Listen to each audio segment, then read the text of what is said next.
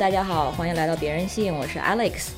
我们这期的话题，嗯，说大一点呢，它是关于滚圈儿、摇滚圈的 Me Too。如果说具体一点的话，它是关于一个叫做滚圈反性侵的一个项目，或者说一个行动。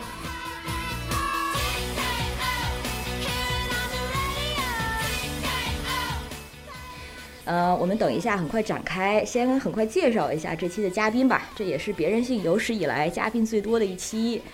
呃，我们从 Mustang 野马宝贝开始。野马宝贝它是这个行动的发起人之一。Hello，Hello，Hello，嗯，大家好，我是 Mustang，我是情报背机关枪少女这个项目的发起人之一。我也是那个就是柚子的。室友兼好朋友，对，柚子也是这个项目的发起人之一，但是这期没有参加录制。嗯，呃，等一下我们可以再具体讲一下，对，柚子他作为这个事件的当事人发生了什么。然后另外一位这个项目的发起人今天参加录制的是雅子，Hello，巨头雅子，大家好，我是雅子，嗯，我是。之前爆出来的这个性侵事件的一个嗯性侵者的前乐队队友，然后我和现在就是一起发起人里面坨坨是朋友，呃，然后呢，这个老月亮和 Eric 是另外两位嘉宾。老月亮是一位知名的音乐博主，他也是这个项目的参与者之一。Hello，Hello，Hello，Hello，我是呃对他们应该算一个支持者吧。嗯，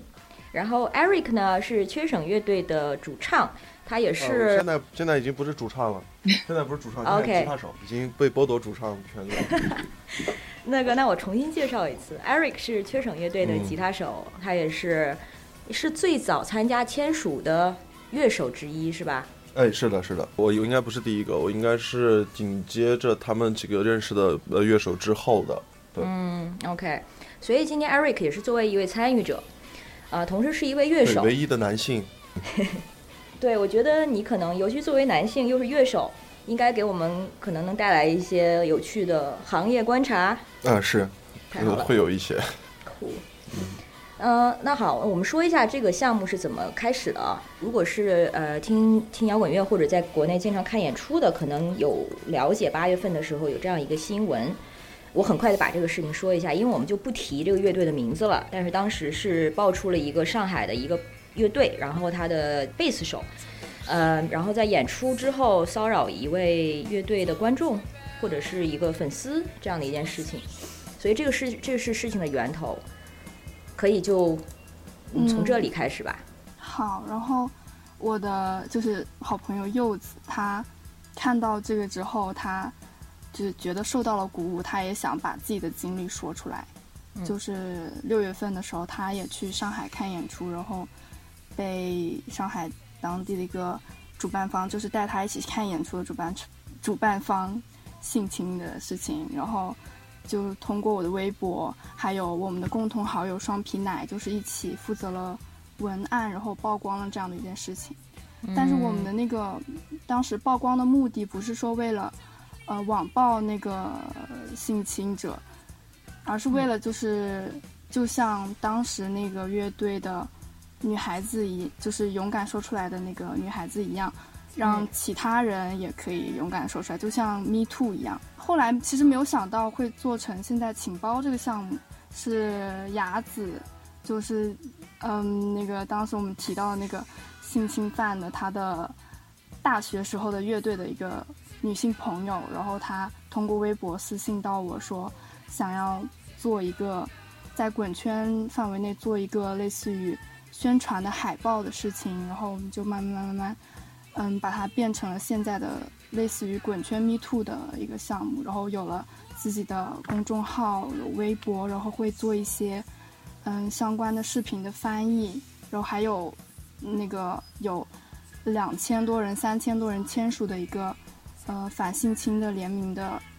表单，酷！我很快的再梳理一下，因为他们发起人现在正式的发起人有六有六位，所以大家可能这个名字需要熟悉一下。刚才说话的这位呢是野马，他和柚子是好朋友，呃，他和柚子和双皮奶是好朋友，他们一起经常去看演出。然后柚子呢是这个性侵事件的当事人，也是他决定在上海这个贝斯手性骚扰事情发生之后，在网上曝光他自己曾经经历的这个性骚扰，但是当时用的是野马的微博账号。哦，对，然后双皮奶加入进来，帮助他们呃写了一些宣传文案，还有加入这个海报的设计。还是说，哦，海报设计是雅子加入之后的事情，是不是？嗯，对对对，因为野马宝宝那个时候他就是发声嘛，就是弄了一个 Me Too 的东西，然后我当时看到是坨坨转给我的，我说很久不用微博，然后他转给我说，就说是那个人，然后我就去专门去找他，我微信呃就是我微博专门去找他，然后我跟他说，就是说你得公开道歉，因为不然。呃，就是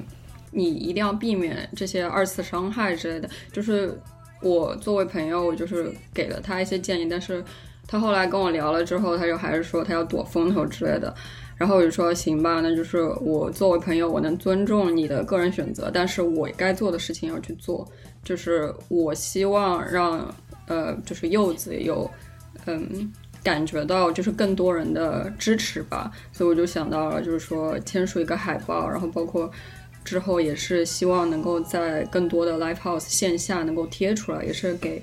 呃各种观乐迷有一种支持的氛围吧。嗯，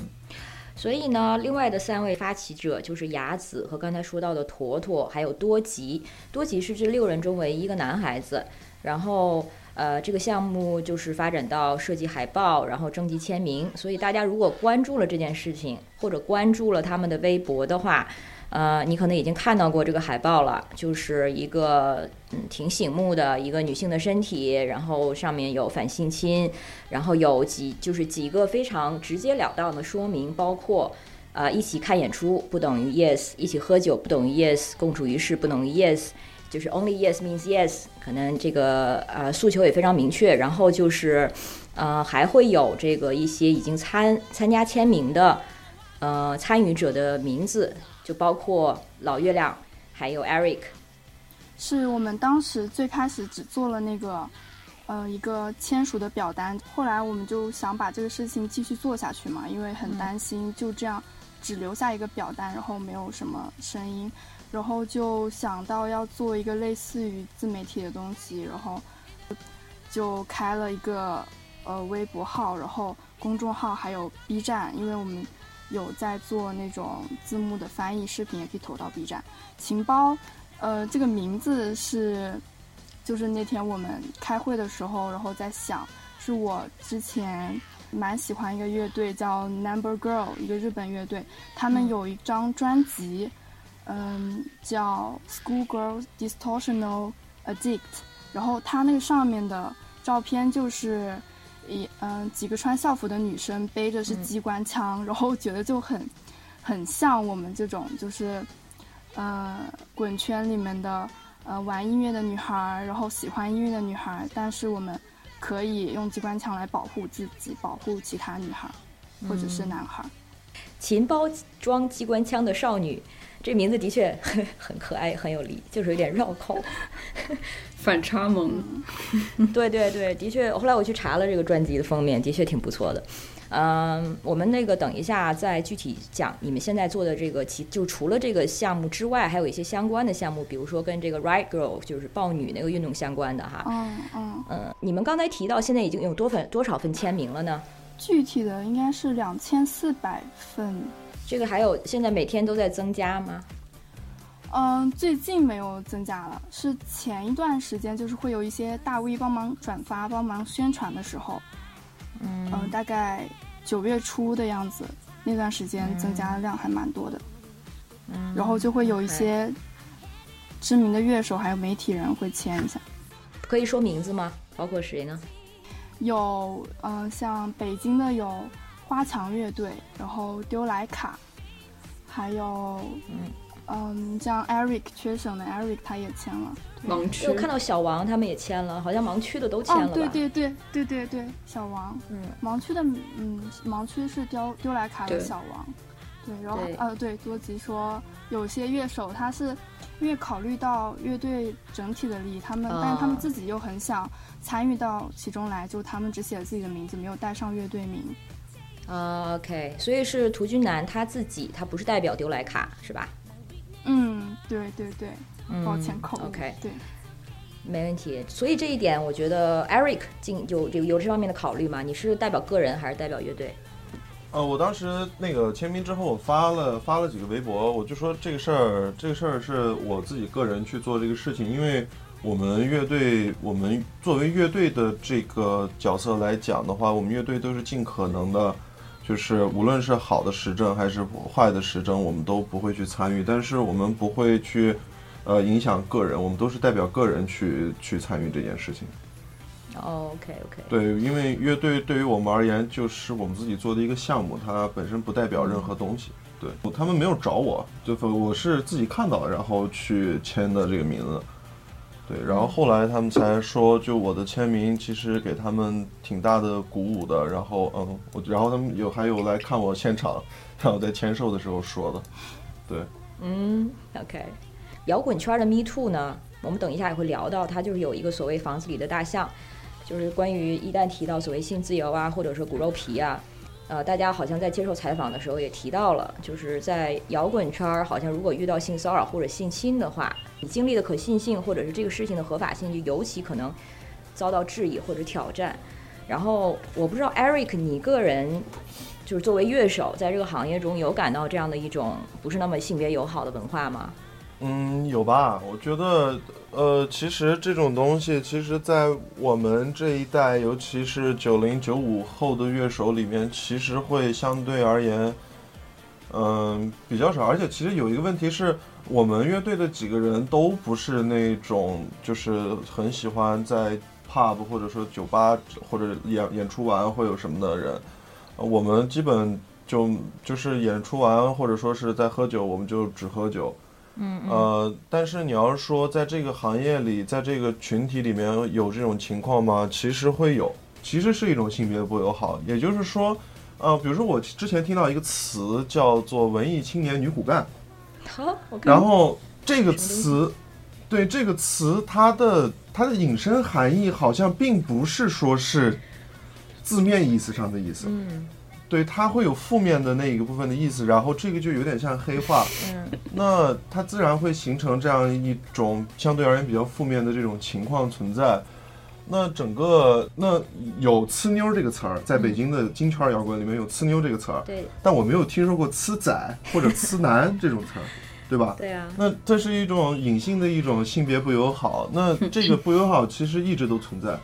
其实一直都存在，就是只不过，只不过就是，嗯，至少我们几个的话，可能很少语境里面会用到这这种词吧。就有些人可能会觉得啊，I'm a rock and roll star，、那我要去，那那其实不是每个人都是这样想的，嗯就不是每个人都是这样想。大家做音乐，对我们而言就比较纯粹，就做音乐就是做音乐，不会去扯到。不会去扯到别的事情吧？嗯我觉，得，操坟啊什么的。但是那老月亮呢，也是自己接触到这件事情的嘛？我是之前参参与了，我好像是转发了之前那个事件，就是那个上海乐队的那个事件，然后后来是呃我的粉丝在野马他们最开始就是。怎么说？发生的那条微博下面艾特我，就有我的粉丝艾特我，当然也有艾特别人嘛。然后我就呃去关注了这件事情，然后当时我就转发了一条，我说啊、希望一场滚圈迷途就此发生，然后说可能我完全支持滚圈摇滚乐所包含的性解放、性自由，但是一个呃一个男性基本不会面临这样的事情，大概是这个意思吧，就转发了一条嘛。感觉就是媒体好像对这件事情，因为我好像没有看到什么媒体反应哎，我也没有，因为现在看到的采访文章，呃，我只看对对，只有那一篇嘛。对对对对对，我我也只看到那一篇，然后别的好像只有一些，比如说弦子和他的朋友们这样的，对大家会关心女性议题的这样的博主去转发，但可能一些啊、稍微音乐向的媒体好像嗯没有什么动向。对，就是有点感觉主流媒体或者传统媒体不会报道，或许跟这个事情跟女权有关系。然后呢，另外媒音乐媒体呢，也是因为感觉他好像他的这个话题敏感，就没有特别的关注。我看你们其实，在微博上圈了不少音乐公众号啊之类的，所以都没有得到回应嘛。我觉得其我觉得其实不是不是话题敏感，而是一种隐性的这种这种观念和压力，让他们觉得这个话题根本不足以报道。我觉得是这个问题，并不是话题敏感，这个话题一点都不敏感，就是因为太不敏感了，所以不值得讲。对，但实际大部分人没有，我觉得没有，就是有这样的有这样的一个意识吧。我觉得，就是我当时发了一条微博，我就说任何人都应该在成长的过程中学习到正确的性别观念和性别意识。那其实那也就是说明很多人并没有把这个事情当回事。嗯，就是国内的性教育问题嘛。我觉得还有就是本身国内现在的氛围就是他追求一个完美受害者，然后滚圈的话就是你去看演出，那一定是晚上去，就是你一定是晚上八点之后去看演出，然后这个本身就好像看听上去就不是一个完美受害者，然后包括我之前稍微查了一下，就是上世纪七十到八十年代也是西方摇滚，它有很多骨肉皮的传统嘛。然后可能大家就是觉得，你只要做了个 groupie，就是只要你去，呃，作为 groupie 的一员去迎接这个乐手，那你就是默认你其实就是想跟他们发生性关系。那他他就是觉得你框到了这个范围里面，那你是不是受害者，你是不是被性侵，他都没有关系，就是别人就管不了，就是觉得反正反正谁叫你去做的呢？谁叫你去看演出的？就我觉得可能会有一点这个意思。嗯，你们在网上有看到一些来自，比如说行业，比如说乐手或者乐队的反应吗？看你们在报道里说，好像有一些乐队会嘲讽你们做这件事情。嗯，是的，就是有一个朋克乐队，我就不说是哪个了，就是他们还蛮有名的，然后就是也也签署了我们的表单，然后我们就会联系那些签署的乐手嘛。你说一下嘛，我我把它剪出来，我想知道是谁。乐队。哦，OK，呃，那个柚子跟双皮奶他们之前也看过他们的演出，就是很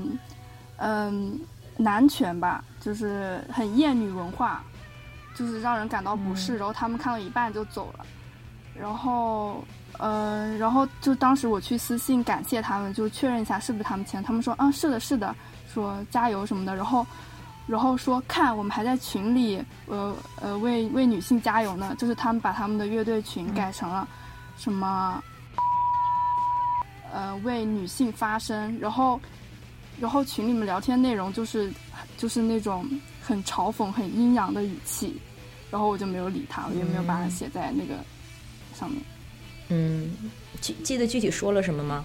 他，我记得他就说，呃，我们为女性发声，我们为女权发声，然后下面有人回复说，感谢你们为女权发声。他说这种就是，嗯。就是那，他在群里说本群只为女性发声，容不得半点马虎。然后下面就有人回复说谢谢，很感恩，身为女性第一次受到了被尊重。这个是他截图给我的，啊，所以他们在他们在自己的群里嘲讽做你们做的事情，然后还很好心的截图发给你看。对，还还截图给我看。嗯。然后他们还去签了这个东西，只是弯弓射大看看啊，我在群里现在啊有人发过来了，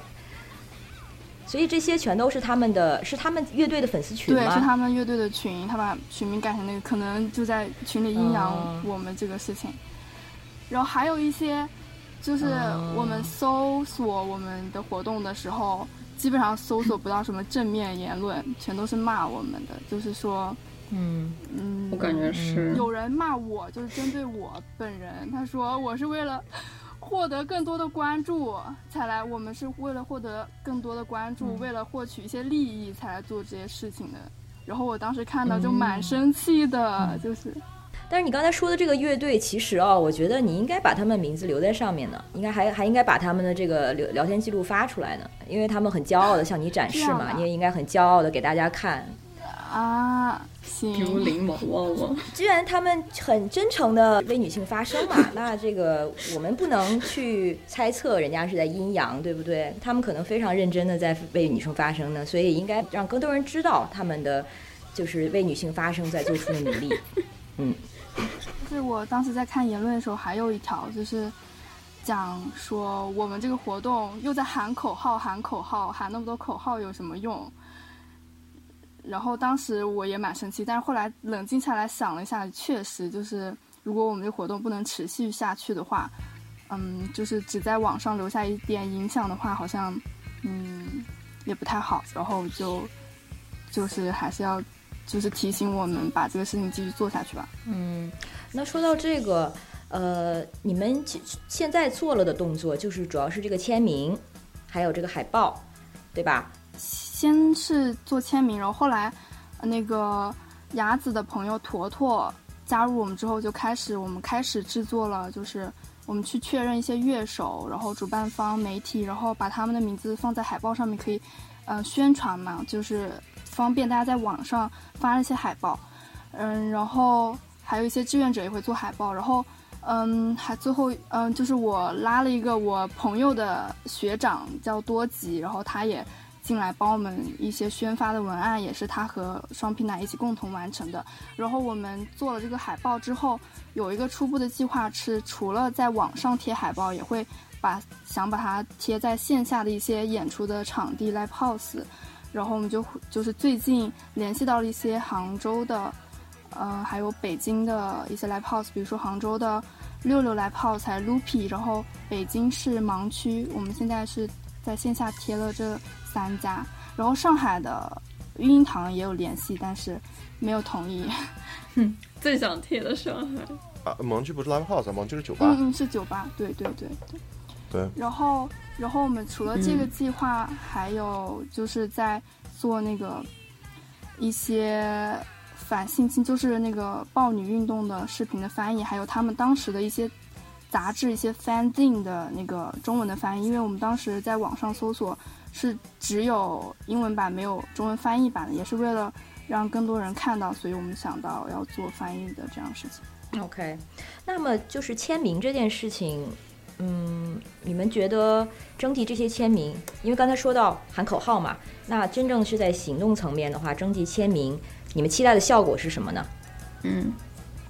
就是它可以怎么帮到女孩子？其实就是签名的话，我觉得就是。当你一排一排的人放，就是放到那个海报上的时候，你可以，你尤其是贴到线下、呃线下或者就是线上，让别人看到的时候，呃，比如说一个女生她看到这样，她会知道有很多人在支持她，就这个是一个作用。还有一个就是通过这个海报，我们呃通过这个签名它本身的那个留言功能，我们也是收集到更多其实类似的经历的分享。然后我们再把这些经历再剖出来。是的，我们当时开那个微博账号也有一个目的，就是希望有更多的受害人，就是可以通过我们的这个渠道，然后曝光一些事情。嗯，所以我现在的理解就是，你们目前做的事情，包括这个征集签名，还有呃贴海报，它就是两层功能，一层就是倡导。从这个最直观的公众的意识上，让大家知道有这样的一个项目，然后有这有这些人在做这样的这些事情，然后它可能是对现有的文文化发起一个挑战。然后第二层呢，其实就是 Me Too 式的，大家的出于共情，然后在一个安全的空间给大家做分享这些经历的一个机会。说到 Me Too，其实就是你们刚才也提到 Me Too 的，其实争议性其实一直也有关于，呃，大家做这种分享的时候，是不是在做所谓的。你能声讨啊，或者是网暴啊，对于这些方面，你们是不是也思考过？所以就没有把那个乐队名字公布出来都。嗯，就我觉得这个是最关键，就是我们不是为了比如说人肉啊，或者就是对一个人进行攻击，而是针对整个就是氛围的话，我们希望有一个反性侵的支持的氛围，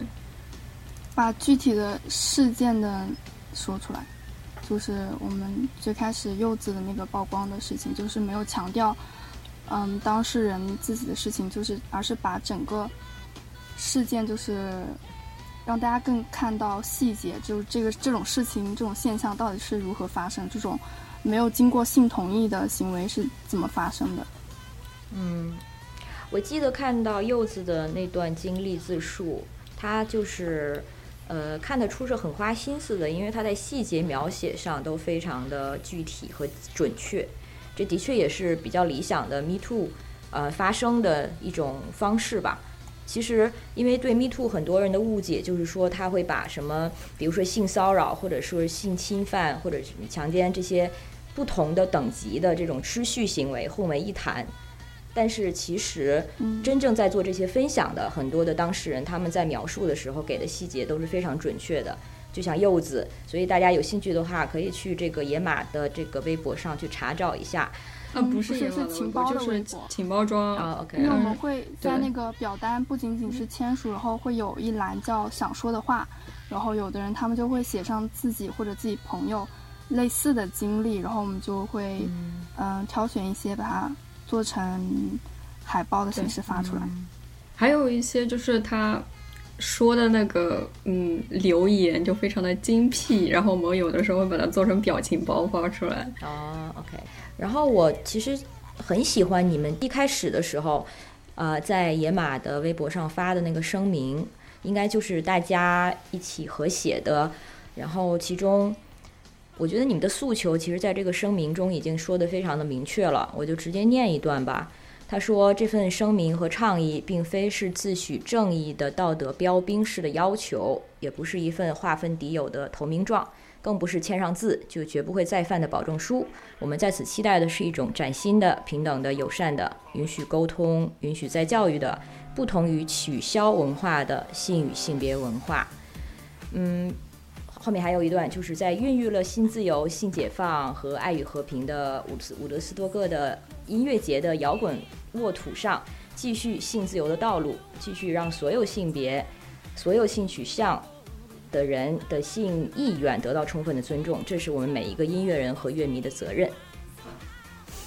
所以，我觉得其实刚才说到的对你们的一些嗯做法的曲解，可能就是根本上没有。理解你们想做这件事情的初衷，因为我觉得你们的声明里其实已经写的非常的明白了。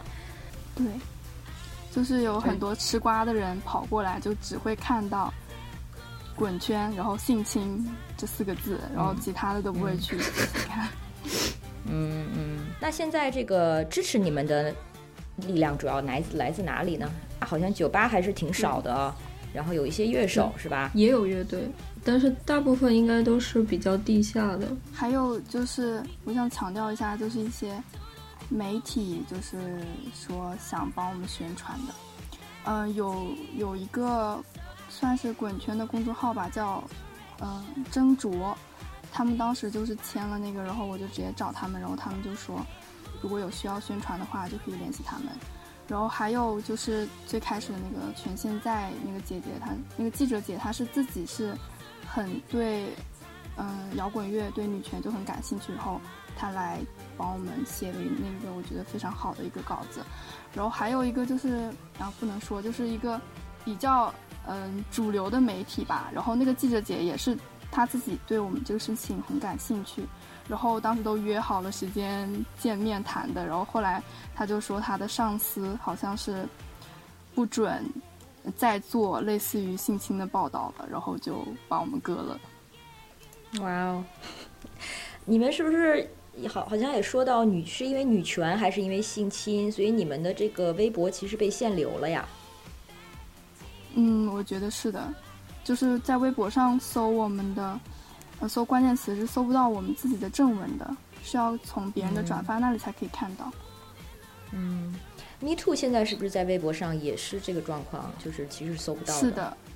，Me Too 还有它的中文“米”兔大米的“米”，然后白兔的“兔”都是被屏蔽的，全都是被屏蔽。OK，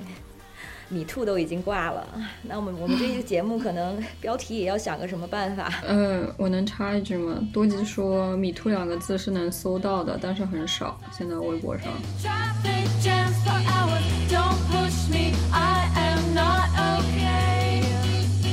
我就是看到你们这个活动开始的时候，其实第一个感觉是哦，终于来了，因为本来真的以为 Me Too 是到不了摇滚圈了。呃，从一开始的时候，不是嗯，算是比如说公益圈，然后学术圈。啊，多吉说，多多吉说公益圈有。对，就是现在公益圈和大学是最早的。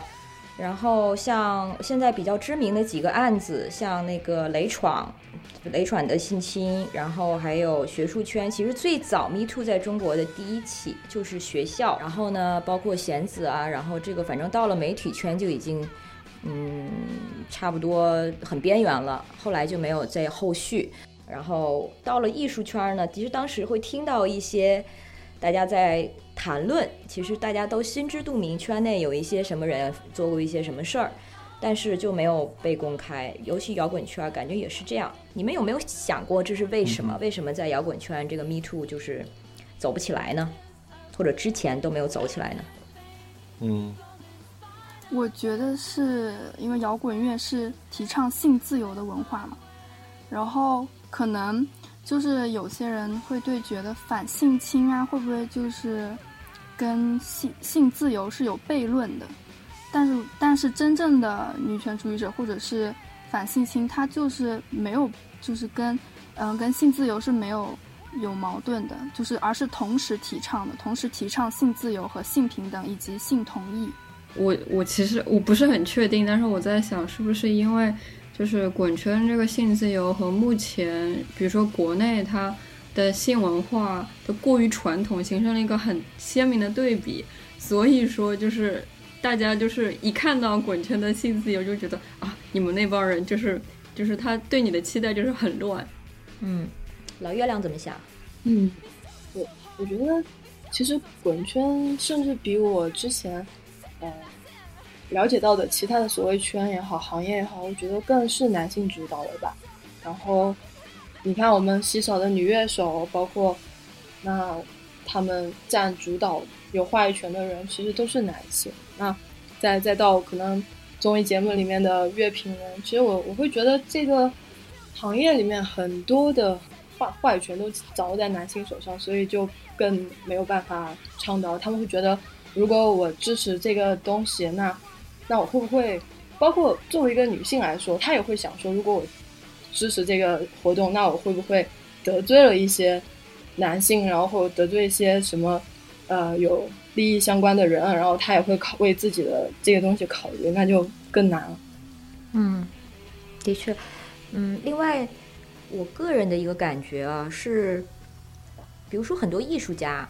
其实做的创作他是非常有女性意识的，但是他往往会拒绝女性主义这样一个标签，他会说我不是一个女权主义者。这一点就是在反正艺术圈，国内的艺术圈感觉特别明显。一一些导演、女导演啊，然后可能作家，有的时候也会是这样子。当然，这个跟可能女权主义在国内的污名还有它的误解有关系。但是另外一点，我会觉得，为什么在艺术圈好像尤其是这样？虽然是个人观察，我个人觉得，就是 也是跟这个性自由有关系。尤其像呃，比如摇滚啊、艺术啊，它。可能是自由最大、自由赛高的这样的一些，它是一个最基本的一种意识形态。而比如说 Me Too，它可能会给人造成一种误解，就是女性拥好像都是受害者，她是一个客体，她总是被侵犯的、被骚扰的那个人。但是可能对于一些女性的创作者来说，她很抗拒这个位置，她不会觉得我是受害者，或者说，对她会觉得我是。性主体啊，然后我也可以像男人一样，就是 fuck，为什么我不行？或者说说操粉操粉，那那如果我睡了我喜欢的男乐手的话，那是谁睡谁还不知道呢？那这种我觉得非常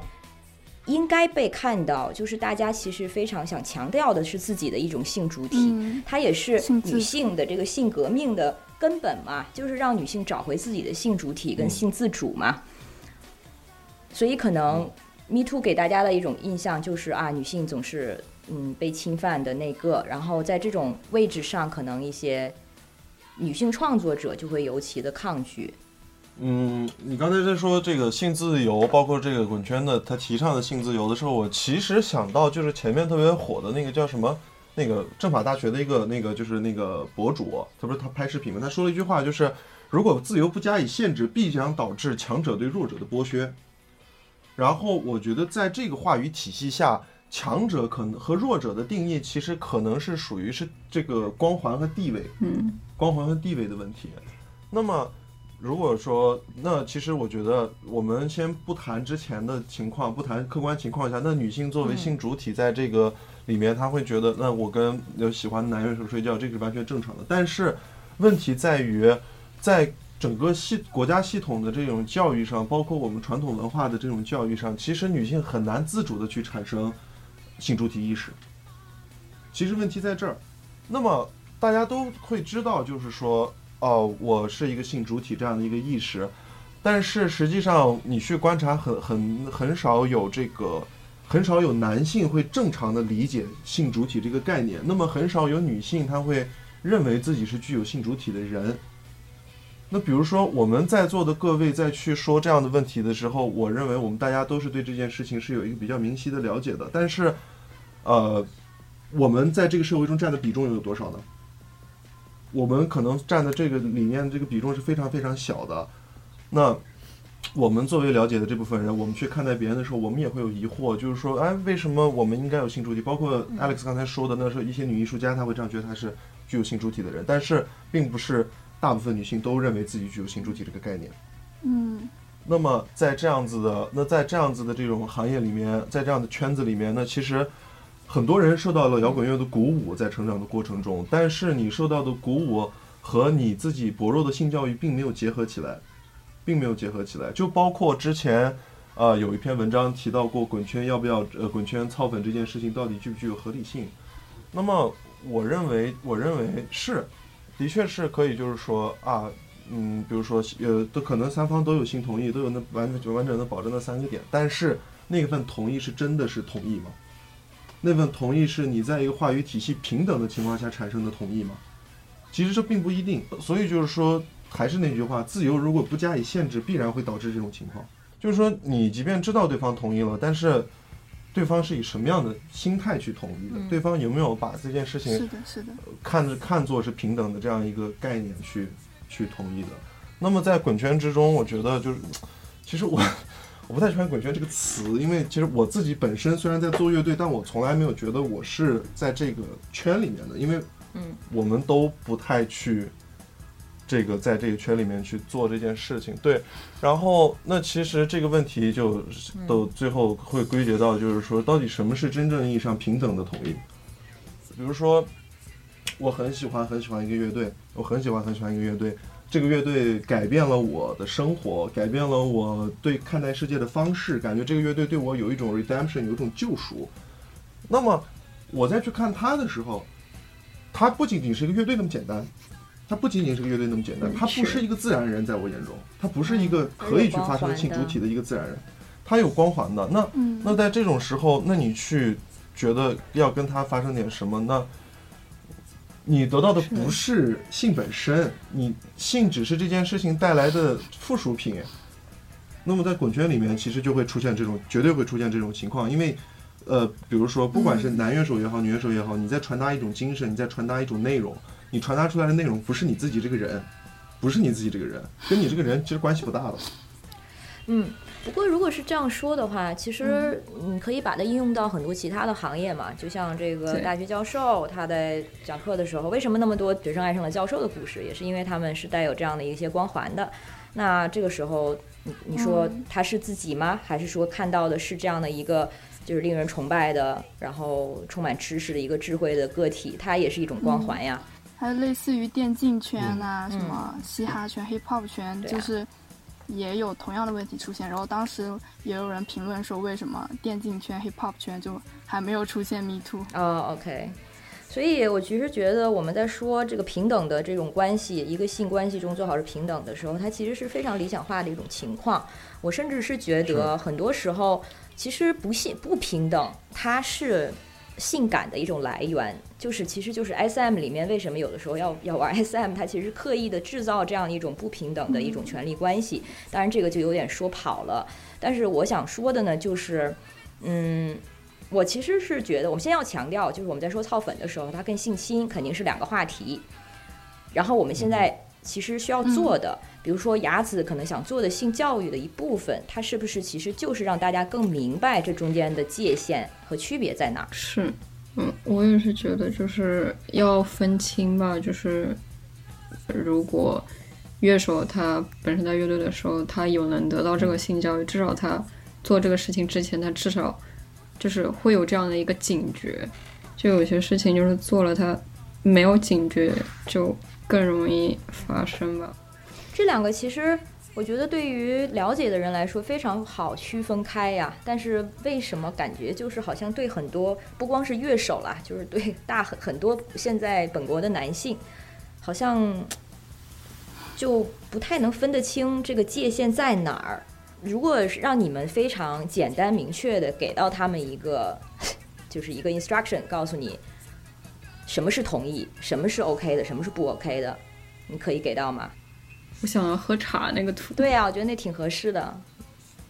有人知道霞子说的这个视频吗？喝茶那个视频，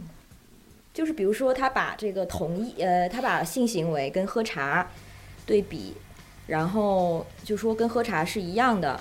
你在喝茶的时候，你会问对方你想不想喝茶。那你在发生性行为的时候，其实这个同意它是同样的性质。嗯，所以如果说即使说这个人已经跟你回家了，他来你家做客，但是他到了你家之后昏迷不醒了，那这个时候你不会强行的灌他茶喝，因为他没有办法给你这个同意，他没法告诉你是的，我想喝茶。那性行为也是一样的，其实就是这样子，他其实就很明确了呀。我就有的时候觉得啊，这个这么简单，为什么有那么容易搞混吗？呃，我有一个，我有一个自己的一个例子，就是我的我的大学的一个朋友，我的大学的一个朋友，就是他，我认高中高中的时候就认识他了。然后呢，他上大学的时候，他就呃就觉得自己交不到女朋友，然后呢，他就拼命的去看很多公众号。这些公众号其实，在我们现在看来，有一个新的名词叫 PUA。对，对，那其实。其实，在男性的这个男性的这个语话话语体系里面，其实包括我回家的时候，我也能感到很多，就是大部分男性其实，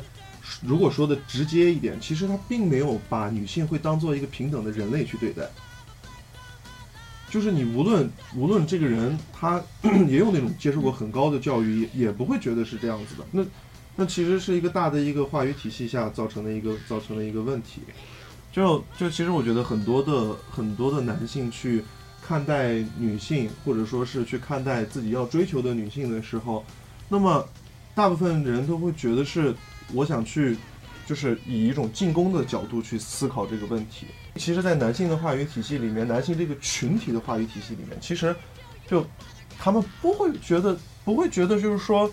我是要去平等的去问别人喝不喝茶，而是。我怎么样让他喝茶？男性的男性在想这件问题的时候，大部分都会用这种想法去思考，他并没有会，并不会去仔细的去想这个问题。所以我们就是说，所以我们就是说，性侵这个事情为什么发生会发生会这么多？呃，其实其实就会有这种问题。就比如说我自己会感受到一个例子，我会感受到一个例子，我自己发生在我自己身上的。我其实我感受到的这份恐惧，可能比大部分女性可能只有大部分女性的百分之十、百分之五可能都不到。但我确确实实我感觉到我被冒犯了，是什么呢？我有次回家坐出租车，然后这个出租车的这个司机我分辨不出来他的性别，然后他就不停的再去说一些这个我让我觉得不太舒服的问题。因为我看不出来他是男是女，然后呢就说啊你长得真帅，或者说啊你皮肤真白，你真好看，或者什么样。然后我最后我说我说那个嗯那个师傅您是男男男的还是女的呀？他说他是男的。然后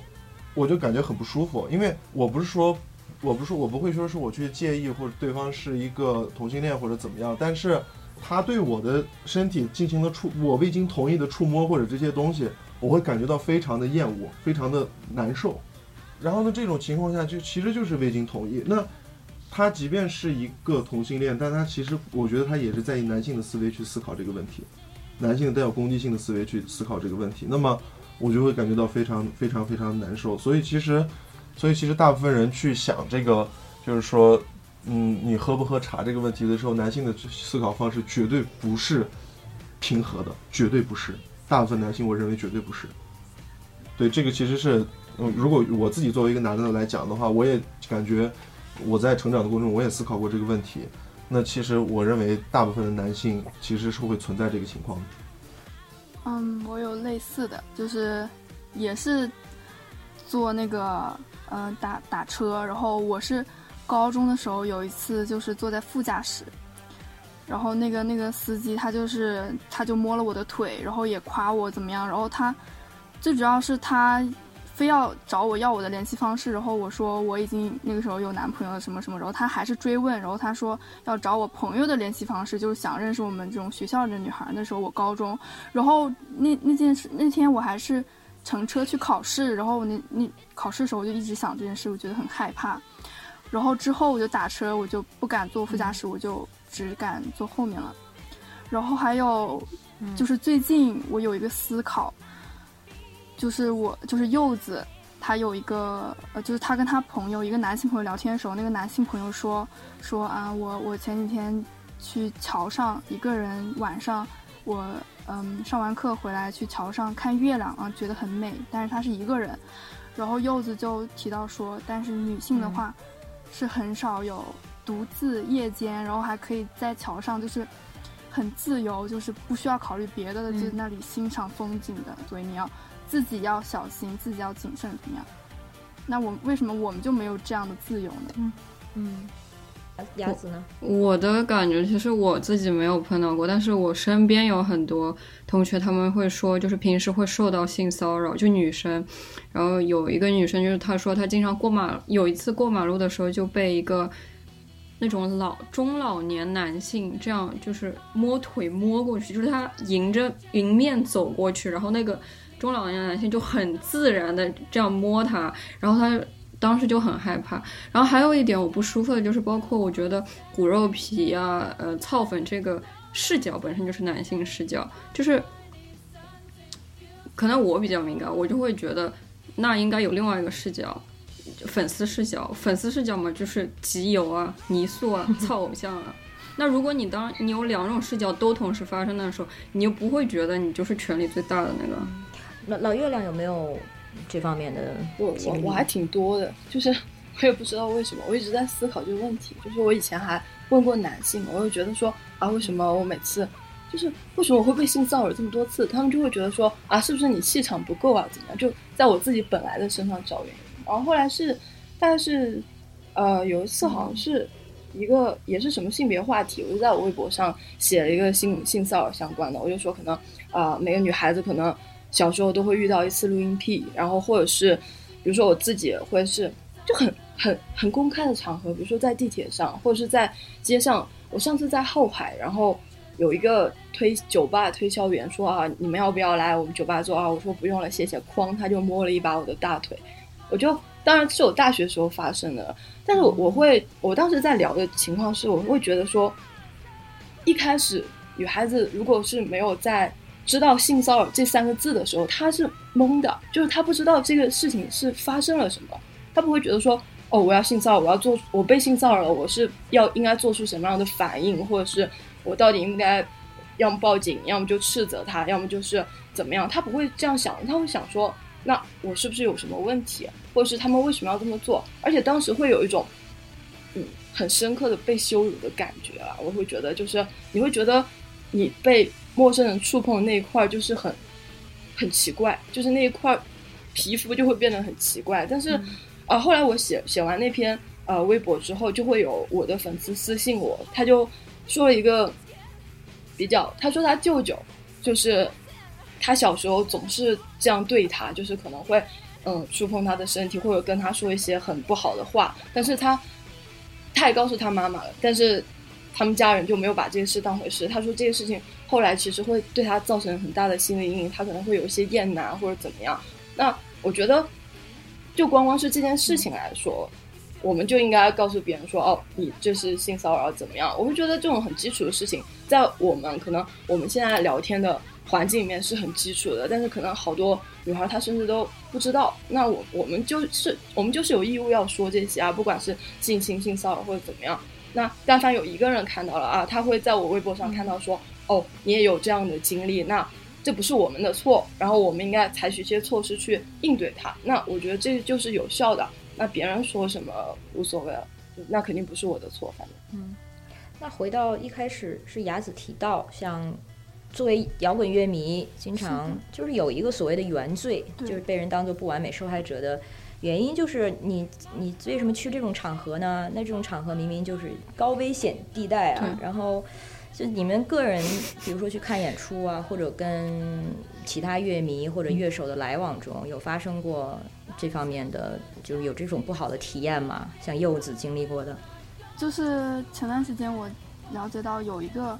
呃乐队，他们的入场券就是要买他们的内衣，他们的内就他们的周边，他们的周边是内衣，嗯，就是给女生穿那种内衣。然后哦入场的时候就是要检查嘛，就会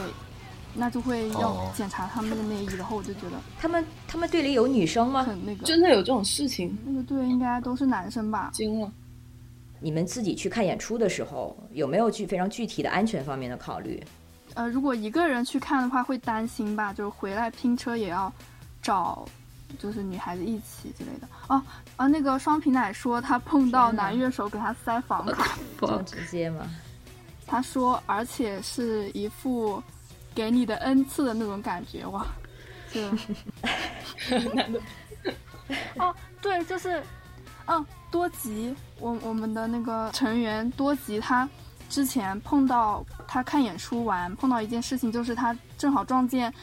嗯，几个男生把一个喝，就是可能喝醉了的女生抬到嗯。一辆车上面，然后他当时觉得不对劲，想要去问，然后那个人就说，就好像就觉得，呃，多急多管闲事吧，然后他的，嗯。呃，然后他当时就就很蛮难受的，然后嗯，然后后来他回到了自己酒桌上，隔壁桌有个女生说，呃，什么谁怪那个女生自己不注意，什么什么的。双皮奶补充了，那个乐手就是给他塞房卡的乐手，当时是有女朋友的。哎，所以啊，就是这个性自由，滚圈的性自由，感觉好像很大时候还都是男性在受益，感觉都是男乐手的性自由。OK，这个可能要也要说回当时六七十年代的那个性革命嘛，嗯，然后就是从伍德斯托克，像你们的声明里也引用了，从那个时代开始，嗯，但是后来渐渐大家都认可的一个看法，就是其实六六七十年代的性性革命更大的受益者的确还是男性。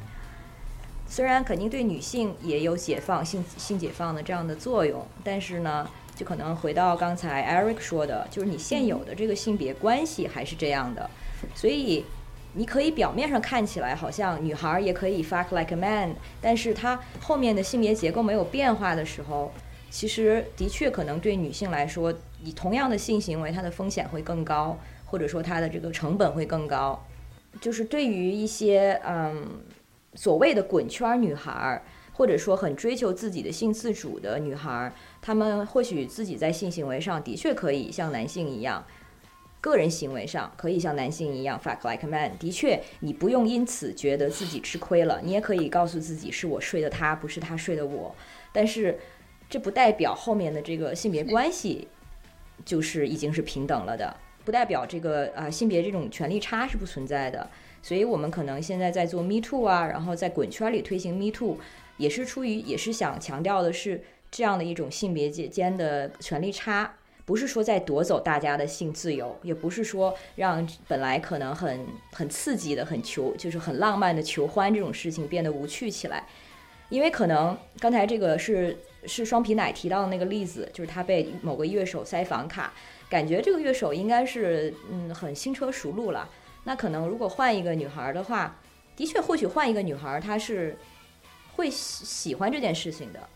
那也是她的自由。我们先不说这个乐乐手有女朋友这件事情啊，那换了一个另外一个一个一个女粉丝，如果她接受了，而且嗯很开心，是的，那这也完全没有问题。所以就是我们在谴责的不是说像这种，嗯，非常个体的这种这种同意，而是说这个背后的这种秩序，什么让这个男乐手觉得就是他可以这样做，他好像就理所当然的可以这样做。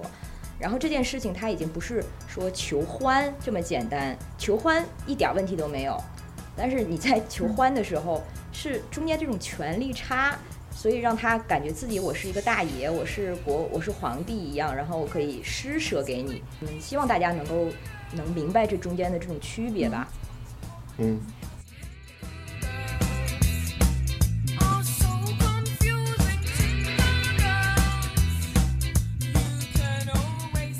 就是刚才说到这个性自由，它的这个边界，嗯，也是刚才 Eric 说到吧，就是这个边界在哪儿？其实，嗯，很简单，就是这个知情同意。但是之所以大家这么多的男性，他现在没有办法掌握这个知情同意的边界，可能就是因为我们其实现在是在重新的去塑造，或者是重新的重启现有的一些规则。但是现有的规则里，它就是没有知情同意这个东西，所以可能很多男性他就觉得这个东西非常的陌生，他觉得好像为什么好像世道忽然变了，我一直以来都是这样操作的，为什么现在这个东西变成了犯罪或者是不行的事情呢？就是因为以前的这些规则，女性没有参与其中啊，我们没有跟男性一起商量，这不是两边商量的结果，都是男性制定的一些规则。所以到现在，其实 Me Too 它很大程度上的，我觉得它最大的效能就是在于让女性也参与到呃这些规则的制定中，或者是它的重新的这个制定中，然后就包括同意到底是什么意思。之前就是 no means no，现在就是 only yes means yes，其实都是重新制造这些规则的过程。但是这个东西就是对于男性来说，很多男性、一些男性来说就非常的陌生吧。刚刚还说喝茶的问题，我其实其实觉得，就是如果你其实男性很少会遇到一个女性问他说啊，你要不要跟我发生性关系？所以他们会觉得这个事情天生就是他们应该来提的。但如果他们很直接的提，大部分情况可能会被拒绝，然后他们就会制造出无数委婉的方式，比如塞房卡刚刚说到的，然后各种方式来表达一个明确的问题，就是你要不要跟我睡觉？那其实如果在一个很理想的情况下，就是那比如说我有这个性需求，然后我是一个女性，我有这个性需求，然后我也问他说啊，你要不要跟我发生性关系？如果这么一一句简单的话就能解决的话，其实我们就不用花这么长时间来告诉他们说性同意是什么，就其实就是问不问喝茶原因，女的也可以问男的喝不喝茶，那好像很难哦，而且好像嗯，我我不知道，就是女性是不是也，呃，有没有男性具具有那么多性需求？就是这个这个事情是不是本身就不平等？就是，对啊，我不知道，就是，呃，对这个的确，我觉得也没有定论。嗯，的确好像如果就统计数字显示的话，好像女性的性需求就是没有那么强烈，而且呃。我有跨性别的朋友，他跟我说，就是他开始 transition 之后，他是从女跨男，然后他开始打打激素、睾丸酮等等，明显之后明显感觉到自己的性欲增强了，但是他这是一个个人的故事，嗯，所以我是觉得，如果说这个性欲到底有没有真正生理上的区别，我不能确定哦。但是我其实觉得这也不是真正的问题。我觉得问题是说我们对性的理解也很不一样。因为对女性来说，可能给我们能带来性愉悦的，它不仅仅于某一些指定的性行为啊。女性肯定也是非常需要性愉悦的，但是可能对我们来说，这个东西来自其他的一些 I don't know 被称为前戏的东西，或者是有其他亲密感的东西，比如说亲亲吻啊什么的。但是对于男性来说，好像说要就 fuck 就是那个动作，少一些。对对对，对，对，这可能就回到我们这整体社会对性的理解，其实它是就限制太大了，所以可能就是说到女孩子到底，呃，能不能特别明确的说 yes，这个是对我们现实来说也是一个考验，因为很多女孩子可能的确现在还没有到，嗯，only yes means yes 的程度，可能很多时候也期待男生就是去体会，或者说就默认了。这个，我如果说我们要真的要重建这样的一个性别秩序或者规则，就是 only yes means yes 的话，那女女孩也首先要非常直接的能够说出 yes 才行。但是像像刚才老月亮说的，我们现在现实中就是不会有，先不要说女孩主动求欢，即使是到了那一步，可能女孩很多还是会会觉得，哎，你不要让我说嘛，你就你就该干嘛干嘛嘛，我不好意思说出来或者怎么样。我我自己是蛮想鼓励我们之后的新的人类，就是女孩子可以主动，甚至是邀请男性这样子，就 是就是主动发声，而且而且嗯。就是刚刚那个呃老月亮说的，就是嗯，他有时候他心里其实是 yes，或者是他不想说 yes，但是他就会在这个中间卡住。然后我认识的一些女孩子，她们第一次就是就不知道去怎么样，就是他其实没有很想 yes，没有很想那个，嗯嗯但是对方就以为他要 yes，然后就就进行下去之后，然后他也不知道如何去反抗。他真的跟我说，他说不知道如何，难道我要推开他吗？我要跑开吗？或者怎么样？他就他就默认这件事情的发生了。所以我还觉得还是要，就是以后要鼓励女孩子们，嗯，把性的自主权掌握在自己的手上吧。嗯，如果你不确定的话，那就叫停。其实对双方都好，因为 Me Too 它比较容易产生一些问题的或者争议性的地方，其实恰恰就是在于这样的场景中啊，就是本来男方以为是两情相悦，然后第二天女生说，其实我昨天并不愿意。很多时候，因为当时女孩可能她的确没有做出非常明确的拒绝的姿势，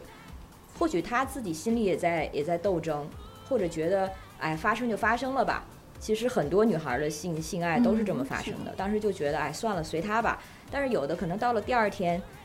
就觉得不行，我受不了，我不能接受，我这件事情想起来就恶心，怎样怎样怎样，然后嗯，那这个事情就变成了好像男生就引号无辜的成了一个性侵者，然后或者是被误解，所以其实是为了双方都好，最简单的方法其实就是一个明确的同意。如果你不同意的话，就别弄。嗯，我自己想到可能就是说，嗯，虽然我不是异性恋，但是我能感觉到周围他的呃氛文化氛围，他对于异性恋女性的一种就是觉得你要顺从一点，然后如果你反抗的话，或者说拒绝什么东西，好像是伤了别人的感情，就是说就有一点广义上的这个东西，这是我感受到的。所以我就是在想，这个是不是也是在性行为中更容易让女性觉得，哦，我是不是其实应该去接受它？就是她会更偏向这方面去想，而不是我不舒服了，所以我要拒绝你，就是没有那么硬气。因为整体的，就是觉得女生女生应该是服服从的，是嗯顺从的那种感觉吧。嗯，是的，我，嗯嗯，我身边的朋友会有，他们就是会有那种被迫接受，然后也不希望别人失望的状态。而且他们会以此觉得，那是不是我同意了这个性关系，那我们俩在情感上的关系或者亲密关系上就能更进一步。然后他是作为一种妥协，我觉得是。所以还是没有他没有参与到制定这个性关系或者性行为的边界中来，基本上就是让男方按照自己以为的常规或者是默认的关系就去去去做了，或对或者让他主导。大部分的常规它其实都很没道理，或者大部分的常规，无论是性常规还是什么，它其实都是需要被审视的。我们如果就真的到了，比如说睡到了自己喜欢的男乐手或者女乐手的时候，我真的是觉得在床上你们就自己制定规则呀，就是这就是我们一直在说的所谓性性自主嘛，就真正先想明白你想干嘛。嗯。然后如果说你想操一个男乐手，既然你是想想睡他而不是想被他睡，那你想对他做什么呢？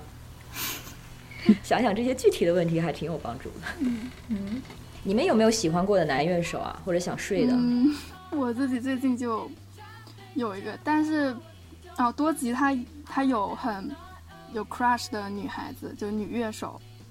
多吉有。然后我我是我也是最近有对一个男乐手非常有 crush，、但是我是想。我不想睡他，我想跟他恋爱，哦但是就会有就是会觉得，就是会一直有一一个困扰，就是他我会觉得我跟他不是平等的，我会觉得啊，我是他的粉丝这种，嗯但是我我是我能知道，就是我如果要跟他成为恋人关系的话，我肯定是要双方是平等的条件下，嗯，但是就是会这个关系就会就会存在。哦，双皮奶说他也有 也有想睡的乐手，其实我觉得还这个还挺挺悖论的。你喜欢这个乐手，有一天你真的向他邀约了，然后他答应了，这个时候在你心中他是加分还是减分呢？你知道他是一个操粉的人的话，对我来讲，就是他拒绝的话，对我说是加分。嗯就是我还我我这个乐手，他就是给我一种就是跟粉丝距离保持特别好的关系，他没有把我当做果儿，嗯那我就更喜欢他了。嗯这样会对我有好女感。孩子想睡这个男乐手真是太难了。但这样你就睡睡不到他了呀。但我也不是想睡他，就是很喜欢他，就想，那那不一定呀，就是可以就是正常发展。啊，所以就你看这就很悖论。那如果你喜欢的男乐手他答应了，那他在你心中就瞬时变成了渣，然后你就不对他也没有兴趣了。嗯，对，我就就觉得对呀他也是那种，那可能很多女粉丝睡到的男乐手，往往都是这种人。但是如果是他又不会因为是你是果儿，或者把你看成果儿就因为可以睡就睡。如果不是这样的人的话，那又很难睡到。所以我还有，所以我还不就是不太理解那些，嗯，就是像雅子说的集邮的那些女孩子心情，就可能她们，她们就是呃习惯于约炮，就是不把性和嗯、呃那个嗯、呃亲密关系联联系在一起的话，然后她只是嗯嗯、就是专攻于一个领域，就是摇滚圈领域。他他们，我觉得我在我的想法里可能是这样的嗯存在。应该月亮族挺多的吧？嗯嗯，而且他们这样大胆的谈论男性，我觉得还蛮好的，嗯就是女性的一个性自主、性开放的表现吧。我嗯我补充一下双皮奶的评呃留言，他说他会搞不清楚想睡、单纯想睡他本人，还是因为乐手就是台的上和台身份，下的问题。所以又回到了到底是但是其实也没关系吧？你想睡的就是，比如说想睡的就是他演的某一个角色的话，也没有关系吧？可能顶多是会觉得睡了之后会很幻灭，嗯，会觉得哦，原来不过如此。嗯，是的，我我网上之前有看到我喜欢的乐队，然后有一个就类似于基友的女生的一个心得，然后说很幻灭。因为期待很高的时候，大部分时候都很幻灭吧。说到这个月亮组，我们一开始我给忘了，就是你们在一开始推行这个项目的时候，其实也在月亮组发帖了，对吧？就还蛮感谢月亮组的女孩们。稍微啊解释一下月亮组吧，如果大家不了解的话代。表月亮消灭居心不良的乐手。对我们代表月亮消灭居心不良的乐手，然后里面有很多就是讨论，应该是就是讨论那些乐手的私生活吧，还是什么？嗯嗯嗯。但是有很多是假料啦，就是哦他们会讨论哪个乐手好不好睡，然后什么之类的。嗯，所以这是一个豆瓣上的小组，大家这个如果没进的话，就想想就算了，因为它是邀请制，所以就是先给我一点背景。所以这里面其实听起来呢，都是有很多就性自主意识的这样的一些听摇滚的女孩儿。所以你们把这个项目发到这个群里之后，有什么反应呢？嗯，刚开始我们做那个表单之后，就先觉得不要在微博上发，在那个月亮组发，因为月亮组它那个话题带起来很快，然后就，因为我们当时看到月亮组，它就叫我们代表月亮消灭居心不良的乐手，那就跟我们的那个目标很符合嘛，然后就、我们就嗯加上一个什么滚圈 Me Too 终于来了，然后就加上我们的那个嗯那个那个那个呃表单的链接，然后有很多人就帮我们转发到其他的地方，然后当时嗯扩散的还蛮快的，但是但是月亮组我觉得就是有双面性，就是它嗯。有点讨论的过于自由了，它因为我刚刚说也会有很多假料，就是蛮多的，然后。会有啥都会讨论，然后像老月亮他之前也在上面被攻击过，就会有很多那种 言论太过于自由的产物吧，我觉得。我今年应该上了四五次月亮，为什？么？对，当然，但不不不完全是因为我个人，啊，有些时候是因为讨论那个综艺节目月下的时候上了，然后有些时候就会有人单单开一个帖说哦老月亮有什么料吗？然后就会有人下面说什么，呃，就说是因为我长得好看，所以乐手愿意跟我多聊天，所以我采访才写得好，就 我我也不知道是在夸我还是骂我，就也不知道。感情很复杂、哦。但他们会会很重视我的女性角色，就因为我是从业者嘛，对，然后他们会把很多事情都扯到我的性别里面，然后那也还好啦。就谢谢他。可是可是采访你你你要让一个人跟你说很多话，需要花很多功夫的，不是你长相怎么样就我明白，我明白。哦，我想就补一句，因为老月亮之前是这个做了很多参加乐队的夏天的音乐人的采访，而且他是当时在场录制的一个呃乐评人之一。嗯所以刚才说的是这个他在月亮组里面被讨论，可能也是因为这件事情。对对对，我因为我现在已经不是乐迷身份了，但可能其实我在这进入这个行业之前，我也不算是很痴迷于摇滚乐的人，所以可能大部分讨论在我这儿就不是很存在。比如说，我不会觉得乐手有光环，就是可能他们对我来说是同事，嗯。哦，对，然后，但但我我自己也会面面临很多，比如说会有一些呃直很直男的媒体，然后用那种荡妇羞辱话说我是什么滚圈名媛啊，然后说我是全师什么的，啊、就是媒体和媒体吵架嘛。就怎么都不对啊！你是去你做乐迷，你是骨肉皮；嗯你做乐评人，你是滚圈名媛。然后你是女乐手的话，可能哎，这个机会又很少。因为就是这个圈子里面，呃，如果滚圈是个圈的话，那它的话语权就是前面讲的话语权还是大部分在男性身上，所以我们就是就像我们这个什么情包装机关枪少女一样，情包就是希望有更多女孩子加入到这个这个圈子这个领域来，不管是做媒体、做乐手，然后做一些呃厂牌的主办啊之类的，嗯都希望有更多女孩子，对对鼓励更多女孩子进来。这一点上，嗯，你们感觉这两年有没有发生什么变化？就是所谓滚圈儿它的性别文化，因为这两年女权在国内的确是就是音量越来越大。你你你们观察中这个有影响到摇滚圈儿吗？那我觉得肯定有吧，就光从野马他们做的这个 Me Too 的这个事件，这个事件嗯发生本身就是一个变化，嗯本身就是在这鬼圈里面发生的一个变化。那么有越来越多的人去参与讨论这件事情，那么也有越来越多的就是呃人在去关注这件事情。那无论说是他们回避了这个问题也好，还是说是他们不参与了这个问题也好，但其实是会被越来越关注的。我觉得这种东西就是积少成多吧。那那简而言之，也就是说，我们整个的圈子并不是由由物理的东西组成的，而是由人组成的。那每个人知道的这件事情越来越多，每个人去了解到这个概念越来越多，那么，那么它慢慢就会发生一些改变。那就比如说有些人，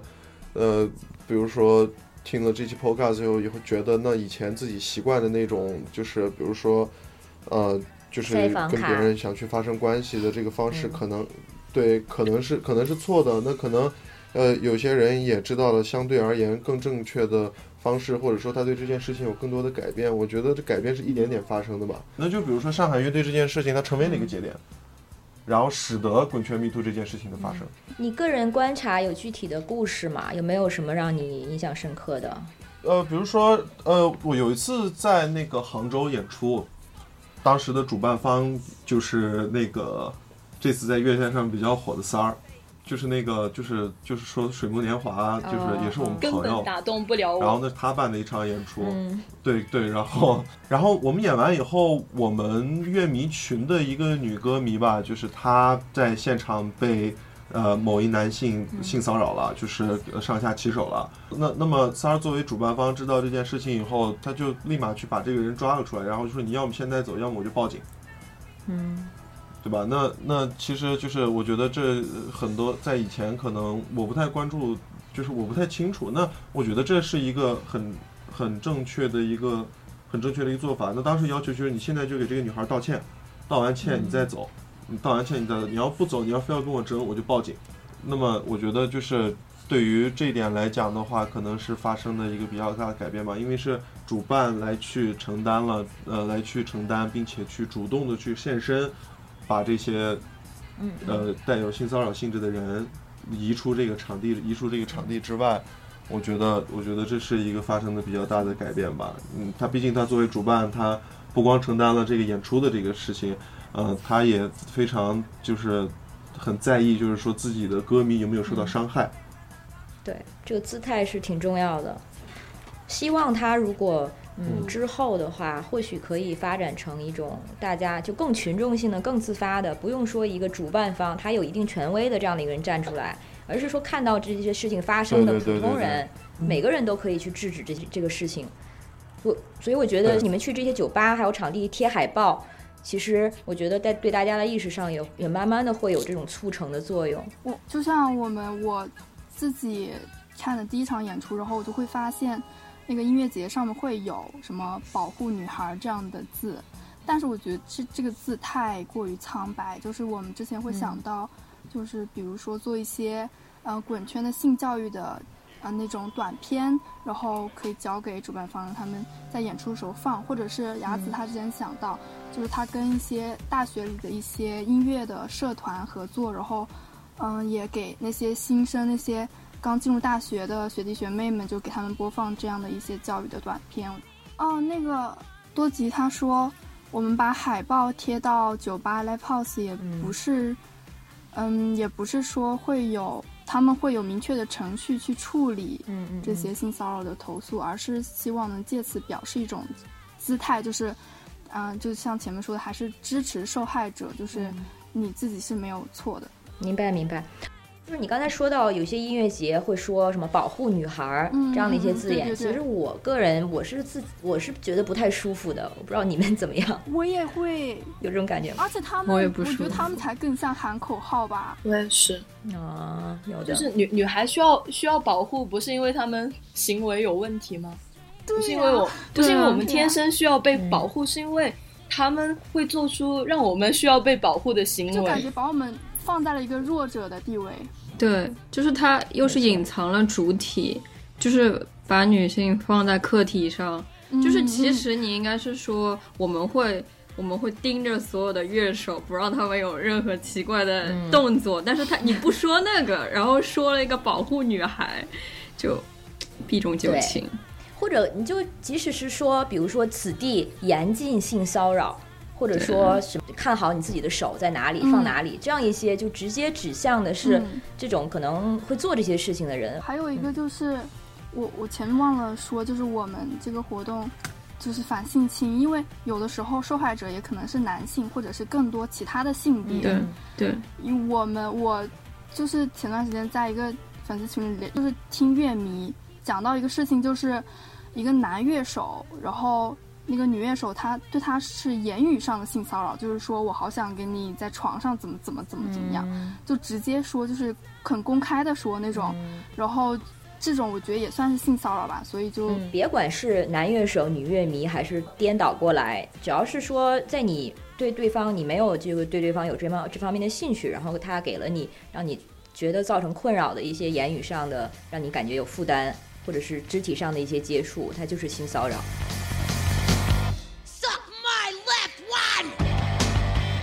然后呢，就是说到你们现在就是在做的，刚才提到，除了现在去这个贴海报啊、征集签名，还有就是在做关于 Right Girl 这个运动的一些视频翻译，是吧？对，我可以简单讲一下这个运动吗？可以啊。然后还有这个运动是怎么影响你们的？啊，好，我可以说好多。就是最开始是我在写一个什么什么类似于日记，然后就突然就是想到前面讲的那个。乐队他们演出的事情嘛，我突然想到一个一种女孩子的形象，就是她白天是可以是乐手或者是乐迷，然后她晚上就去去那种朋克酒吧，就救出那种被性骚扰、被性侵的女孩们。然后，呃，后来我的朋友就是柚子，她突然看到这个，哎，她就突然想到他，呃，之前看到了一个，呃呃。叫做 Right Girl，就是豹女运动，就是九十年代初，然后，嗯嗯，尤其是，呃，像 Bikini Kill 的 Kathleen Hanna，嗯，还有一些女孩子她们发起的一个，呃，豹女运动，就 Right Girl，还有一些呃一些女孩们在撰写那种，嗯，fanzine，就是呃粉丝杂志，就是 fanzine，然后就是痛斥之前，嗯嗯，在九十年代的那他自己的国家里，嗯，滚圈之前固有的。固有的那种男性主导的，造成了很多那种很不好的现象什么，然后他也在鼓励一些女孩子，嗯，就是有自己的意识吧。然后之后就会有一些其他类似于 Bikini Kill 的乐队，嗯，就形成了暴女运动 Rap Girl。柚子跟我说这个事情是他觉得我我当时就那个随便的一个想法，就跟这个还蛮契合的，契合的。然后我自己了解到之后。我自己听了他们的歌，然后看了他们的视频，看了那个呃，凯瑟琳·汉娜她自己的纪录片，那个朋克乐乐朋克乐手的纪录片的视频，我就很受鼓舞，就跟呃柚子说，觉得这个事情是一个很好的事情，为什么现就是不希望它只是成为历史，然后把它能不能带入到我们的我们现在我们嗯国内的这种情况下来。嗯，我我自己跟柚子就本来就比较女，就是就是女权主义者，然后你能看到他跟滚圈有联系，也是蛮惊喜的。然后呃，我们当时的呃，当时我们受这个影响的结果是，他开始嗯，就是学电吉他，然后我我就很想赶紧跟他一起弄起来，我就去学了电贝斯。然后现在我们俩还在上课，还在摸索。嗯，然后后来就发生了这个事情，然后有一天开会的时候，多吉就说，我们是不是可以翻译一下那个当时 Rock Girl 的 fanzine，然后还有朋克乐手这样的，嗯，介绍他们的纪录片之类的。然后我就突然想到，哦，原来我们的想法重合了，就觉得这个事情，嗯，不断的提醒我们，就是我们就可以把它继续好好做下去。嗯也希望更多人、更多女孩儿，就像我们一样，受这个当时 Rock Girl 的鼓舞，然后做出一些变化。其实很有趣的是，Riot Girl 这个嗯运动，它虽然是九十年代初那几年，它其实这两年在西方，尤其在美国也也有回潮。它其实是跟我们现在的第四波所谓第四波女权运动是紧紧密相关的，因为 Riot Girl 它它是在当时第三波的女权运动的背景下长成长起来的，然后刚好我们其实就是这几年从大概一二年开始，嗯，差不多就算是第四波女权运动了。它是就是直接跟 Me Too 啊，然后还有就是网上的运动，还有跟给女性的赋能是相关的。所以就像你一样，西方也是很多女孩又重新翻回了，她们那个时候可能还像你一样没有出生，嗯发翻回了 Right Girl 当时的很多的纪录片，还有音乐，还有当时就呃重新关注他们这个呃当时的这些音乐人他们在做的作品，然后就得到了非常多的鼓励和刺激，因为它真的是女权主义和摇滚乐对或者是艺术创作发生最大的交叉的一个一个时间。因为之前就是女权搞女权就是搞女权的搞音乐搞音乐的，然后忽然有一天女孩子们就想说，为什么我不能像这些男孩子一样在台上演奏呢？为为什么我也爱摇滚乐？为什么我不能成为一个 rocker？、然后当时的那个行业，呃，或者是这个看演出的整个环境对女性特别的不友好。然后就像刚才多吉在这个群里补充的，就是呃，像 Mosh Pit，就国内叫 Pogo 吧，就是这样的环境中，女性就得嗯嗯嗯嗯就是永远是伤痕累累。撞飞，哎，别说别说男孩了，别说女孩了，我一男孩都不行，打被打的鼻青脸肿。所谓 Right Girl，他们当时出来的时候，其实他们也没有说定义自己就是什么什么，他们其实做的就是一种，他们就是很很 DIY 的一些音乐。然后其实他们内部的乐队风格也是有不同的，也是有多样的，甚至包括 Bikini Kill 他们自己好像也都不会就是说一直用说我们就是 Right Girl 乐队来标榜自己。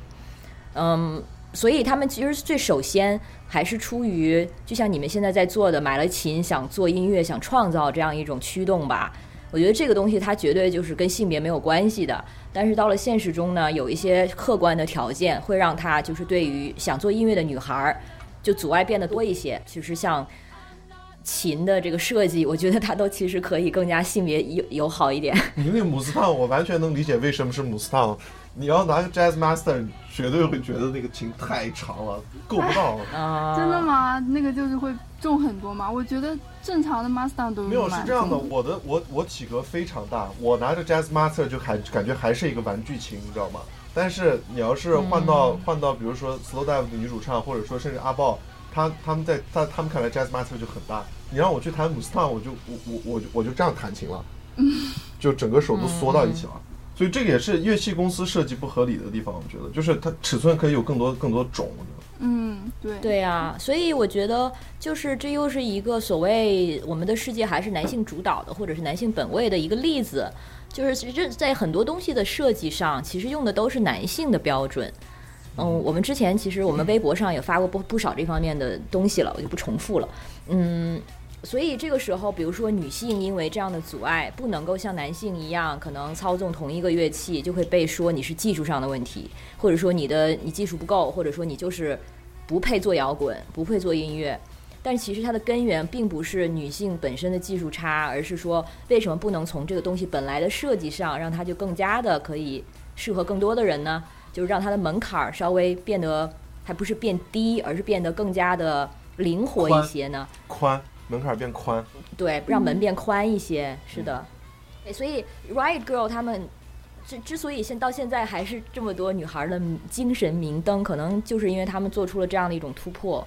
但是 Riot Girl 它其实到现在也是还有后续，因为现在像那个啊 Kathleen Kathleen Hanna 她后来的那个乐队 Latigra 那个乐队，其实就有很多的酷儿元素在里面。嗯，是的，是的，是的，它歌词就会有很多。对，然后他的成员之一就是 J.D. Sampson，也是一个嗯非二元性别的人。然后呢，像 Gossip 那个乐队，我特别喜欢他也是非常，对他也是特别酷儿的一个乐乐队。然后他们的那个主唱 Best Dito，他就直接说，对，他是深受啊、Riot Girl 影响的，所以他是这种这种东西的 legacy，他还在传承嘛。所以我相信，肯定有其更多的想做音乐的女孩子，她们会被激励到。然后，当然不代表说大家一定要做回那样的音乐，你可以做一些对做其他的音乐嘛。我们现在的乐手其实像现在已知的国内的这些，他们其实做的东西也都很不一样啊。从像从傅涵到李青到杨帆等等，但是关键就是就是 DIY，你就你就做就对了，就弄就对了，就技术上那些先都不管，反正你想创造点什么你就先去弄，先去 create。你们现在那个是还在学琴吗？还是已经开始作曲了？就还在学琴，才刚开始，因为我们本身也不是，嗯，就是音乐相关专业的，我们都是什么中文呐、英语、哲学，然后偏社会学之类的。嗯，就没问题啊，完全没问题啊。我们还是回到那个，我觉得技术的问题，嗯不要被技术限制嘛。Eric 是学啥的？难道 Eric 是学音乐的吗？我大学学的是管理工程与科学，然后以门门 六十分儿毕了业。我大学一直在一直在做音乐，我就没有没有怎么好好上学。看男孩子说的时候就很很自然的说，哦，我是为了做音乐，所以怎么怎么样。然后女孩子就会说，哎呀，可是我不是学这个的，嗯就是不要道歉了，不要为自己的。嗯要自信。我自己其实在去想就创作这个问题的时候，我觉得就是其实其实你创作任何一样东西，其实不管你是男还是是女，就是你你的那份情感，你想表达的东西，其实最重要的。所有技术上的东西，那些细枝末节，其实是最不重要的。嗯，就比如说，就比如说 Bob Dylan，他可能只会那么几个和弦，他其实一样可以写出来很好的歌。那其实其实这个其中是因为他这个说出来很站着说话不腰疼，但其实因为他词儿非常好。他的音乐真的有那么好吗？我觉得你单从音乐性来讲没有，但是你不觉得这个世界上能感动很多人、能给很多人能量的东西，其实是他传递的情感。那么，那很多比如说女性女性的音乐人，比如说包括 Patti Smith，那么嗯再包括这个呃小红梅她的她的这个主唱，那他们用他们自己的方式再去表达这样一个东西，嗯，甚至比如说你只要有基本的方法论，你只只会用 C 和弦和 G 和弦，你就可以写歌。我已经写了很多只有两个和弦的歌了，所以这都不是阻碍，我觉得。我还以为三朋克三和弦已经是最低了，没想到还可以超越嗯两个和两个和弦。两个和弦就可以，其实两个和弦就可以。对，大家如果对这个项目感兴趣，刚才呃野马说他们在还在需要志愿者，对吧？关于做做翻译什么的，嗯，对的，对的。但是，嗯、最近又加了一些字幕方面的话，我们就是志愿者，呃，大家都是有意愿想帮忙的，不是特别专业的，但是，呃，其实也够了吧。但是还是希望更多人能加进来。还有一个主要的有一个问题就是线下的那个线下的场地的问题，就是我们现在只能联系到呃杭州还有还有北呃还有上海的一家，就就对，就是贴海报，我们希望有人能帮我们就认识一些场地的人呐、可以帮我们宣传，然后联系一下他们，就是帮我们贴海报之类的。有嗯意向的场地就拜托他们来联系我们，然后我们可以直接把海报寄过去。嗯，字幕组的话，其实还就是因为我本身就是原来就是在字幕组做翻译的，所以翻译一块其实是还好。但是我觉得现在比较缺的是要选片的人，因为我最近读书比较就是事情比较多，然后呃，这个豹女运动的这个纪录片就 The Punk Singer 纪录片，呃，翻完之后翻谁？然后我觉得选片还是挺重要。然后现在我觉得没有特别好的合适的人选。总结一下，就是呃，可能比较急需的一个是大家这个片源，如果大家对这方面有了解的话，呃，关于女乐手的一些纪录片的资料资源，还有翻译的人，还有就是很重要的就是线下的志愿者，大家可以在各自己的城市帮忙去贴海报的人。然后，如果你愿意，如果你是一个这个场地的拥有者，你愿意参与进来，当然就更加的欢迎。嗯，另外就是，如果大家愿意去接触一些自己本地的这个场地，然后跟他们说明这是一个什么样的活动，然后他们如果同意的话，野马这边就可以寄海报给你。虽然只是这看起来一张小小的海报，但是我们刚才也提到嘛，它其实你就把它看成是一砖一瓦，它就是创造一个更大的一个安全空间的一砖。从总要总从一砖一瓦开始吧。是，嗯，然后这个对，然后你认识的乐手，或者说你自己在做乐队，如果你愿意签署这个这个这个提议的话，也非常欢迎。琴包，对，对，叫琴包装机关枪的少女，对的这个微博。嗯，就可以直接去那个情包装机关枪的少女吧。哦我的微博可能不太好找，对，好的，好的，可以直接在后台私信，我们都会及时 check 的。嗯，就像他们情包少女们在他们声明里提到的，他们其实嗯想做这件事情的最终目的也是想提供一个女孩子们感觉安全的演出空间，然后不会让这些不友好的客观条件成为你们不去看演出或者就是不喜欢摇滚乐的这个一些限制。嗯，因为摇滚乐应该属于所有人，嗯然后呢，嗯，从现在这个运动开始，其实我觉得大家如果是在各地的这个所谓的摇滚圈啦，或者是行业啦，其实可能都是我们刚才说一些故事的时候，你都会想到可能一些那么几个名字，或者是有一些可能声誉不是那么好的行业从业者。呃，但是要强调一下，我们现在这个要做的，或者说情报少女们她们要做的，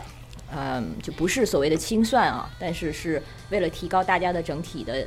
意识。如果有故事的话，欢迎你把故事写给他们。但是这个是，如果这样做的话，不是为了去做一个报仇性质的这样的动作，而且可能很有可能发出来的个人啊或者乐队的名字也可能会被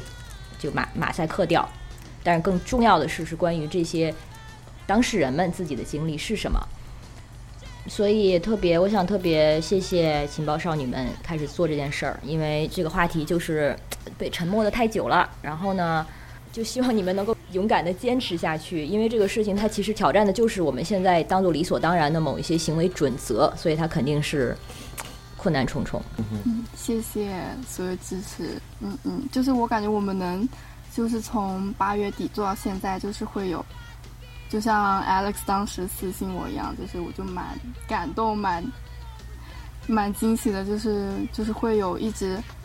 就是一直持续不断的会有这种嗯支持吧，然后就我们才可以持续做下去。嗯，对嗯对，所以也谢谢大家的支持，